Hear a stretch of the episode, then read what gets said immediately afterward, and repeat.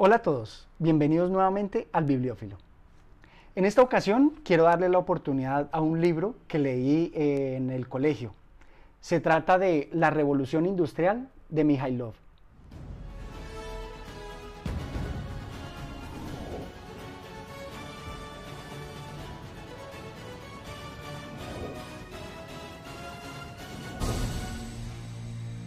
Quiero que le demos la oportunidad a este gran libro, ya que dentro de la divulgación científica y social es eh, un documento inmejorable. Es un libro muy importante para nuestro crecimiento intelectual y justamente el autor aquí nos lo presenta. Los problemas sociales no solo interesan al hombre desde el punto de vista del conocimiento y la explicación, sino porque conciernen a sus intereses vitales más profundos. Es una invitación a que veamos nuestras realidades y comparemos todo este proceso de la revolución industrial con nuestra actualidad. El libro está escrito en forma de ensayo, con unos capítulos cuidadosamente seleccionados para mostrarnos toda la historia de la revolución industrial y sus consecuencias. Nos va contando desde el surgimiento de la máquina, de, la máquina con la cual eh, se hizo el hilado, dejando muchas personas eh, sin ocupación y mejorando la productividad. Posteriormente, esas eh, oferta o sobreoferta de materias primas y de hilos obligaron a que los tejedores eh, también se vieran presionados por ese surgimiento y esa rapidez para cubrir la demanda. Y los tejedores también se vieron abocados y obligados a mejorar. Posteriormente, Toda la construcción de máquinas requirió de la constante eh, producción de maquinaria de vapor.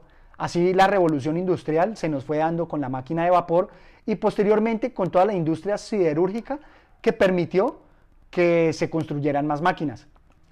Y todo este entramado, desde la necesidad de hilos, tejedores, con la industria siderúrgica, fue transformando las ciudades, fue transformando la cultura y finalmente fue transformando nuestro mundo. Ya que adicional a todos estos cambios eh, estructurales en las relaciones de las personas con la economía y su entorno, pues se dieron adelantos como el del ferrocarril y los automóviles que cambiaron drásticamente nuestro mundo. Lo más curioso es que a través de este ejemplo nos muestra todas las consecuencias y digamos que indudablemente por la afiliación de Mijailov, pensamos que es un comunista, además del tono propagandístico en algunos de los capítulos, es evidente su afiliación. Sin embargo, de aquí podemos extraer eh, numerosas reflexiones muy importantes. Por ejemplo, nos menciona que la revolución industrial se dio por los desarraigados. Así los trabajadores honrados, privados violentamente de la tierra y de otros medios de existencia y convertidos de este modo en vagabundos, se veían obligados a trabajar como asalariados en cualesquiera condiciones, incluso las más duras. La ruina de los modestos campesinos fue la fuente principal, pero no la única, para la formación del proletariado industrial. Y él aquí también nos lo menciona, de que no solamente ese desarraigo por quedar desocupados. Yo creo que también aquí hay que dar una importancia capital, como lo dio Max Weber, a través del espíritu, a través de lo que es la cultura que se fue formando, a través de las sectas religiosas y el cristianismo. De no ser por la revolución industrial, ninguno de aquellos tejedores hubiese abandonado jamás dicha vida, sumamente tranquila y cómoda, pero completamente indigna del hombre.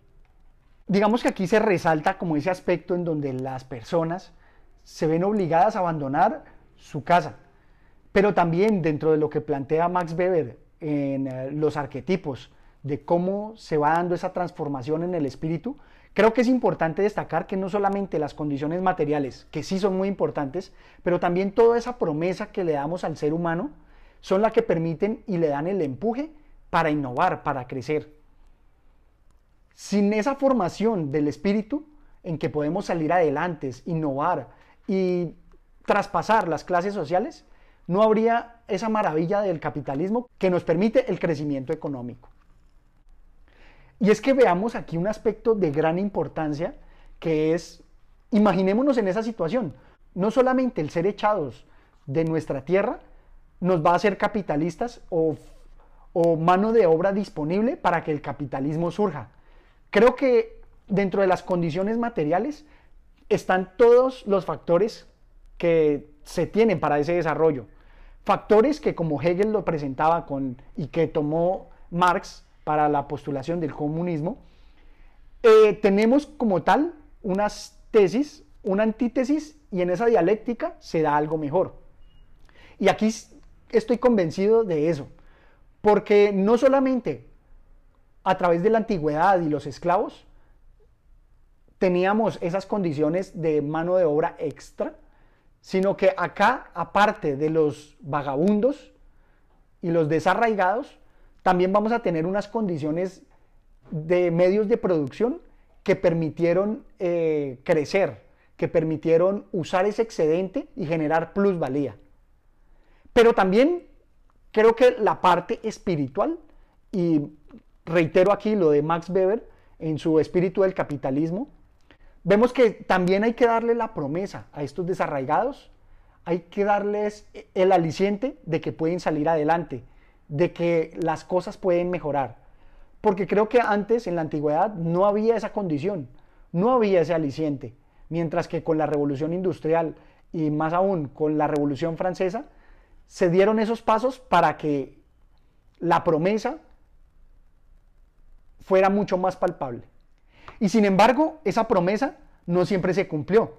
Justamente tenemos muchos capitalistas e innovadores que se lanzaron a la gran apuesta y perdieron. En cuanto a Cord, como la mayor parte de los inventores de la época, corrió una suerte trágica. Los hábiles negociantes lo engañaron astutamente, lo arruinaron y se quedaron con la patente. Cord pasó sus últimos años sumamente pobre, debiéndose contentar con una modesta pensión. Y si bien nos enfrentamos a esa apuesta de los emprendedores por lograr mejorar las condiciones, también es evidente que en esa lucha, en esas apuestas, hay grandes ventajas. Por ejemplo, en 1840 lograron que se estableciera legislativamente la jornada de 10 horas en todas las empresas públicas. En varios estados se implantó la enseñanza general. En esos años surgieron numerosos sindicatos en las grandes ciudades, compuestos principalmente de obreros ingleses. En sus programas se reivindicaba el sufragio universal, la concesión gratuita de parcelas, la organización de escuelas y bibliotecas, la regulación de los salarios y la reducción de la jornada laboral. La revolución industrial y el comunismo también nos dieron estas ventajas, de las cuales ahorita estamos aprovechando muchas de sus beneficios logrados a sangre y fuego, logrados con luchas, con huelgas. Es algo importante que lo tengamos en cuenta para no dar por sentado todas las ventajas que, de las que gozamos en la actualidad y que precisamente podríamos estar en peligro de perderlas. También nos cuenta de cómo la política y la economía están intrínsecamente relacionadas. En el proceso de la revolución industrial precisamente nos van a mostrar todas esas condiciones materiales y técnicas que hicieron crecer la producción, pero también la lucha política y cómo muchas veces la burguesía se aprovechó de las masas.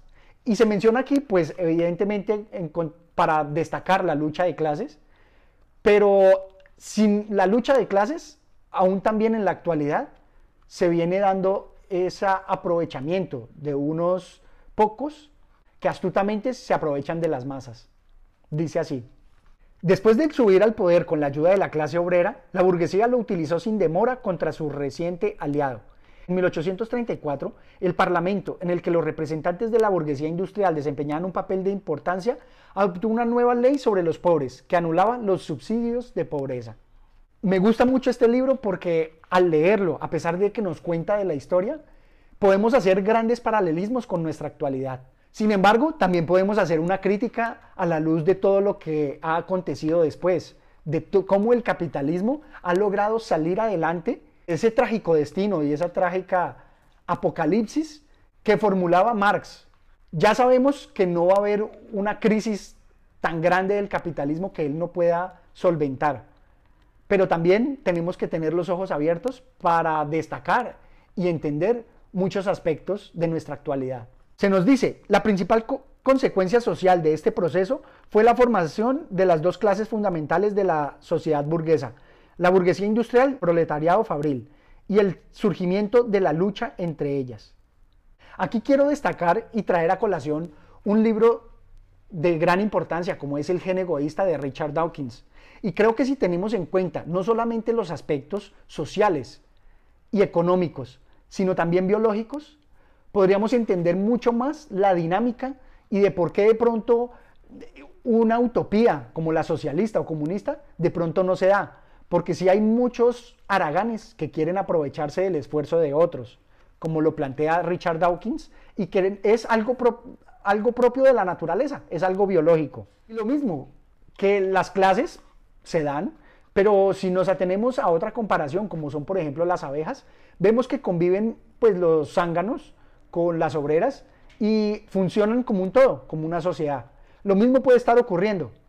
Me acuerdo mucho de lo que me decía mi abuelo y es que no todos podemos ser caciques.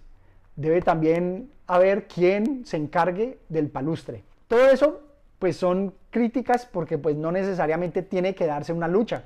Podemos convivir en paz como las abejas. Y también quiero criticar pues evidentemente lo que surgió con el comunismo y es lo siguiente.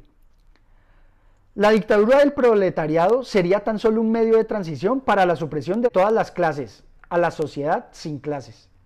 Sabemos que esto no se dio y que evidentemente cualquier dictadura, sea del proletariado o sea de derecha, pues es terrible para la sociedad y sus libertades políticas. Entonces no pensemos en esa supresión de clases, más bien de manera estoica. Entendamos que esas diferencias existen y existirán y más bien busquemos el mecanismo para mejorarlas. Ahora lo que quisiera hacer es una comparación frente a, lo que, a los retos que tenemos en la actualidad, con lo que podría pensarse que es también otra revolución industrial. Ya no esta primera que nos habla de las máquinas de vapores, ni una segunda pensada más eh, hacia el tema de los ordenadores y los computadores, sino que pensemos en esta tercera que se nos puede estar planteando, con lo que son tan grandes tendencias como la nanotecnología, los avances a nivel biológico y, ¿por qué no, todo el tema energético que está cobrando gran importancia. Sencillamente aquí quisiera destacar algunos aspectos para que en la lucha que estamos teniendo actualmente por sustitución de las energías fósiles por otro tipo de energía alternativa, veamos que en esta primera revolución industrial no todo fue éxito a la primera, también hubo sacrificios, también hubo cosas por mejorar y adaptar. Por ejemplo, la revolución industrial no hizo más que rematar la obra. Les obligó a pensar, los obligó a luchar por una situación digna del hombre. Y aquí se nos dice que nos volvimos hombres. Y si bien tenemos grandes adelantos, la mayor crítica que podemos tener es que nos hicimos hombres, pero nos distanciamos de la naturaleza. Evidentemente en muchas de las leyendas de la idiosincrasia nativa que tenían los indígenas, se nos muestra que esta parte industrializada de la humanidad se ha distanciado de la naturaleza. Creo que ahora debemos volver a ella. Ahora también de los sacrificios quisiera presentar los siguientes expuestos en la obra. En los primeros tiempos, la navegación a vapor fue más lenta que la de vela y resultaba más cara. Muchos comerciantes y empresarios no querían utilizarla, pero los más sagaces no tardaron en darse cuenta de sus ventajas en un futuro próximo. Algo así deberíamos pensar con las energías limpias, con la energía solar, eólica, entre otras. La primera locomotora podría transportar 8 vagones con una carga total de 30 toneladas, a una velocidad de 6 km por hora, es decir, mucho más lento que los caballos.